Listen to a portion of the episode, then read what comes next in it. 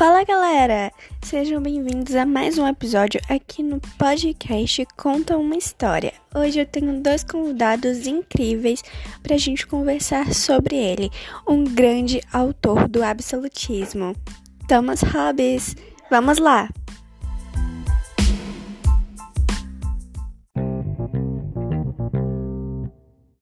Oi, tudo bem, Arten? Tudo sim com você, tudo bom?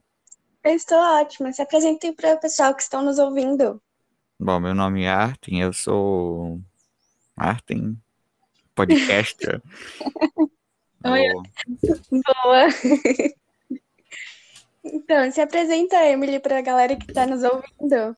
Oi, Brasil, tudo bom? Meu nome é Emily, estamos aqui para falar do Thomas Hobbes e eu prefiro continuar na democracia que a gente está agora do que na monarquia passada.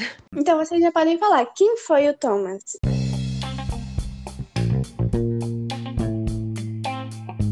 Quer responder essa para mim, Arthur?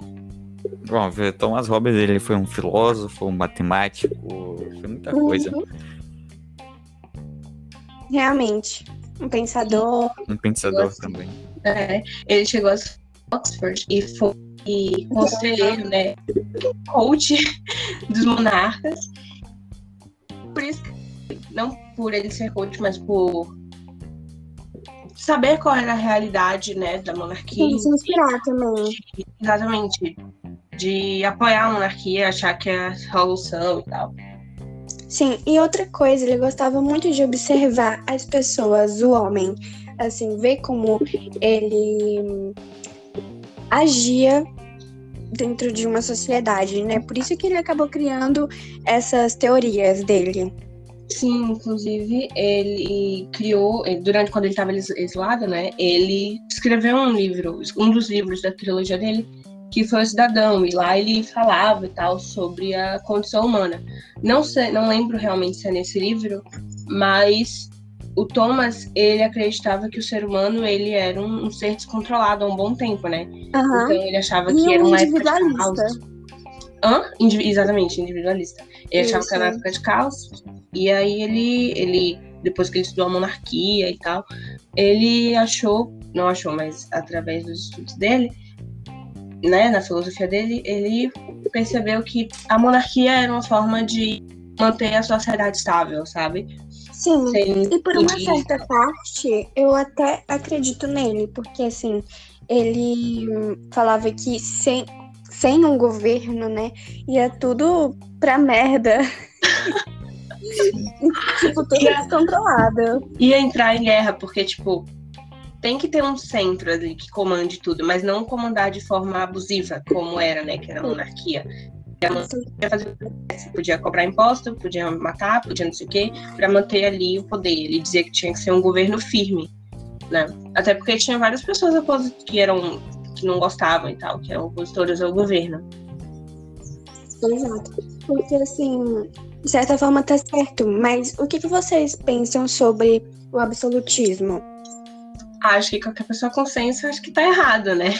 Porque assim, eu acho, eu, eu sou a favor da liberdade de expressão sem, uhum, sem ameaça e tal, mas expressão, sabe? Por exemplo, a gente vive uhum. atualmente na democracia, pelo menos eu acho, né? Que a gente vive na democracia, não sei o que é que esse governo aí tá planejando, mas até onde eu sei, a gente, a gente tem o direito de se manifestar contra o governo, tem o direito de se manifestar contra qualquer tipo de instituição, claro que sem ameaça de morte ou ameaça de, enfim, destruição, claro. enfim, essas coisas.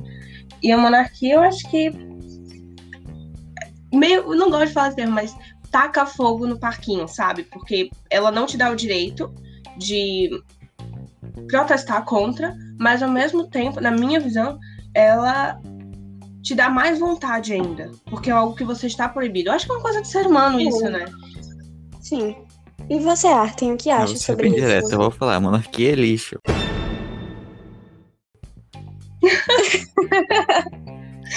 Pronto, bem direto. bem isso mesmo. E, e tá assim, tá errado, ele... mas tipo, você é o monarca, né? Você controla a sociedade e a cidade por, porque sim, porque você é filho de um rei, de um monarca e não faz muito sentido. É, e outra coisa, assim, ele se diferenciava porque ele não acreditava nesse negócio do divino, né? Porque é. muitos deles, dos pensadores, é, falavam que o rei era uma representação de Cristo aqui embaixo, né? Tinha e ele já não achava assim. Eu, eu realmente não sei, porque assim, na minha, na minha visão, como a Marta falou, é algo muito, muito complicado, porque eu lembro que a gente estudou isso, que a própria monarquia ela se expandia ali naquele grupinho, era uma coisa muito fechada. Então, tinha relações pessoais, assim, é, em relação com, tipo, irmãos, primos, para que não, sabe, não. Como posso dizer? Um povo, uma pessoa que seja camponesa ou servo, enfim, não pudesse chegar à monarquia, o que era bem difícil, por sinal. E aí uhum. eles chegaram a instituir essa questão do, de Deus, né? De não, não era Thomas Hobbes, como tu falou, mas chegava a falar que o Eu acho que rei... era também mais uma desculpa, né, para eles aceitarem. Tipo, olha, Deus tá falando que era para ele estar aqui. É, porque então vamos aceitar. Uma representação divina. É uma uhum. coisa muito louca, cara. Vocês acham que, que esse sistema, assim, de monarquia daria certo desse poder absoluto e agressivo com a população de hoje, com como meus pais falam, os militantes jovens de hoje? Olha, eu não, eu não sei como funcionaria isso. O que você acha, Artem? Não. Não daria Por certo, porque ó, já estamos acostumados, né, com, por exemplo, temos presidente, né? Mas o presidente não tem poder absoluto. Isso. Tem STF, tem deputado, senado, tem um monte de coisa que controla o, o sistema, o país. Existia esse tipo de lei, era o que os reis determinavam. Se eles quisessem criar algum tipo de lei ali de ontem para hoje, não existia uma câmera para passar antes, sabe? Aquela câmera dos deputados e tal. Não existia. Não existia nem parlamento, assim. Poderia até existir, Exato. mas sempre questionavam muito. Tinha muitas pessoas que questionavam o que a monarquia não necessitava de um parlamento e tal. E vamos para aquela famosa frase: o homem é o lobo do homem. O que, que vocês acham assim do Eu homem ser? Concordo. Sim, tipo ser assim. ruim por natureza. É, é algo do ser humano, eu acho. Assim. Thomas até falava que o ser humano é naturalmente inclinado para o mal. Então, eu realmente acredito. Tem muita coisa que eu não concordo com o Thomas, mas nisso eu, eu realmente acredito. Porque a gente olha atualmente e o próprio ser humano está se boicotando, cara. Tipo, se olha, sei lá, para uma, uma. Não posso falar. Aqui, esse exemplo da, que está acontecendo agora, a pandemia. Teve aquele problema com Manaus, que ficou sem estoque, e eu não posso falar que foi o Bolsonaro, mas acho que foi o governo, que eu realmente não lembro agora especificamente, mas o governo não disponibilizou oxigênio para Manaus, que ele estava precisando, pessoas estavam precisando, pessoas estavam morrendo, e o próprio Como ser humano se boicotou nesse momento. É um exemplo disso, né? A gente tem vários, gente tem como associar aqui, ó, a vários, na minha opinião. Uhum. E você, Artem? Bom, concordo com essa frase mais ou menos, porque realmente o homem é o lobo do homem, mas tipo, o homem não nasce mal. Mal. Ele torna torna-se mal, né? Por exemplo, a sociedade, o redor da pessoa que forma a pessoa. Por exemplo, se você nascer em um grupo, sua família vai ser toda militante, 100% apoiando algum governo, você também provavelmente vai apoiar esse governo também, porque seu não, não tá vendo outra opinião.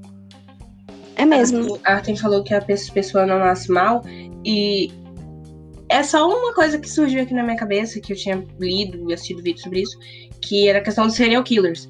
Que eles, estudos mostram, né, não são todos, que eles não nascem com esse desejo de matar pessoas e tal, mas eles atribuem esse desejo, porque ao longo da vida deles é, é padrão, assim, sabe? Eles podem perder o pai ou a mãe era abusada, ou a mãe morreu, ou a mãe foi assassinada, ou não sei o quê. Alguma coisa acontecia, a, a, infância dessa pessoa sempre foi muito perturbada. Então ela se tornou assim. Não sei se era como um mecanismo de defesa, mas depois vira por prazer, enfim, essas coisas assim. Foi o que falou mesmo. O homem não nasce mal, mas ele pode ser inclinado para mal. Não ele em si, mas as pessoas, assim, podem dar um empurrãozinho. Sim, eu concordo com vocês. Um fato interessante sobre Thomas Hobbes, ele morreu com 91, né? Na foi, época, foi era... naquela época. Naquela época, sim, 91. É. Gente, ele é um ancião, né? Porque não era comum. Não sei, o máximo quanto? 40, 50? Né? Acho que 50 agora, 90... agora é demais. Agora é muito. Agora é, na época. Se bem que 91 anos agora nem é tão, tão tão pouco, né? Porque tem gente que morre assim nessa idade mesmo, eu acho. É, outro fato sobre que a falou dos fatos agora, eu vou trazer um, que é sobre uma das obras mais famosas dele, né? Que a gente fala Thomas Hobbes, a gente pensa que Leviatã. Leviatã, uhum. ele foi um livro que ele publicou quando a monarquia ela estava em crise, né? Quando já estavam derrubando a monarquia. Olha, glória, muito obrigada por derrubar. Ninguém ia aguentar aqui. Mas ele publicou esse livro, tanto que é, Leviatã não foi publicado em latim, se não me engano. Ele foi publicado em inglês, para que as pessoas, todo mundo pudesse ler. E nesse livro, ele tinha o objetivo de amenizar aquela crise que a monarquia estava tendo e mostrar o quão importante a monarquia seria para manter o ser humano estável, não eclodir guerras, uhum. essas coisas. Eu sei, acho que não funcionou muito, não. Acho que, que ele falhou nessa missão, assim. Você acha? Eu acho, cara. Depois disso, a monarquia. Eu não me lembro agora, mas. Não, não acho que não funcionou. A monarquia caiu e entrou outra, outra forma de governo. Mas não foi monarquia de novo, não? Aí eu já não lembro agora. Mas, ó, Hoje a gente não tá mais nesse, nesse nível aí de monarquia, não. Que ótimo, porque eu não ia aguentar, não. Ninguém ia. O Thomas, ele, ele acreditava que as pessoas, a população, elas deveriam abdicar dos seus poderes políticos. Eu prefiro ficar com o meu, sabe? Eu prefiro continuar aqui com o meu na minha mão, tudo certo, tudo ótimo. Sim. Porque ele, é, ele falava assim que o medo da morte, eu acho que ele via assim a monarquia absolutista como na verdade, não acho não, né? Que eles meio que ameaçavam eles. Então, se eles tendo medo da morte, coisa e tal, eles poderiam fazer algum acordo para não serem violentos, violentos uns com os outros. Por isso que ele achava que com isso todo mundo ia ficar mais em paz. Ele defendia também o contrato social, né? Que era um contrato que, entre aspas, um contrato que a sociedade concorda, né? Hum. E dá o poder ao monarca. Se não me engano. Foi. Então, gente, muito obrigada por vocês terem aceitado o convite e falar um pouco ah, um do Thomas. Foi um prazer. Ótimo. Então vamos finalizar por aqui. Tchau, gente. Tchau. Me chama de novo, eu volto, tá? Pronto. Vamos sim.